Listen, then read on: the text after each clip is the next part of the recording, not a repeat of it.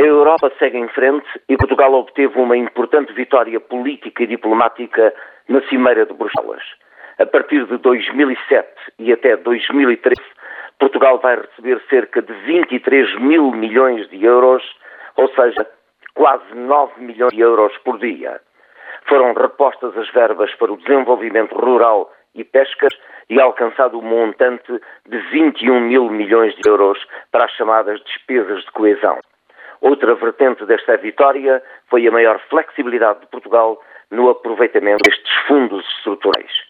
Simplificando, isto tudo quer dizer que Portugal tem agora uma nova oportunidade de apanhar o comboio do desenvolvimento europeu e transformar o país numa zona onde o progresso chegue a todas as regiões.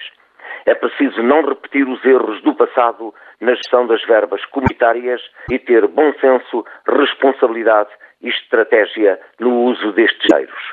Esta vitória tem um rosto, José Sócrates. Depois de uma maratona negocial de dois dias, o primeiro-ministro de Portugal chegou cansado, mas sorridente, feliz pelos bons resultados para o povo português. É preciso não esquecer os nossos heróis e trabalhar para alcançarmos todos os nossos objetivos de progresso e desenvolvimento. O caso do bebê de Viseu, que foi sujeito a maus tratos e abusos sexuais por parte dos pais, é uma situação que nos enche a todos de vergonha e de revolta.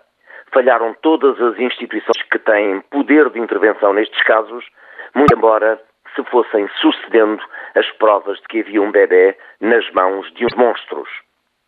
Todas as instituições chegaram atrasadas e não conseguiram proteger a criança que está às portas da morte por servícias praticadas pelos seus próprios pais. O Estado tem a obrigação de proteger estas crianças, retirando-as do cuidado dos pais a tempo de evitar danos irreparáveis. É uma questão civilizacional. O Estado tem de atuar a partir de agora com eficácia e rapidez e as suas instituições não podem apresentar justificações para não cumprirem a lei de proteção de crianças e jovens em perigo. Diz-se agora, e julgo que com verdade, que falta apoio judicial às comissões de proteção que estão no terreno. É preciso reverter esta situação e dar todas as garantias e proteção aos técnicos para que nunca mais se repitam casos como os de Viseu.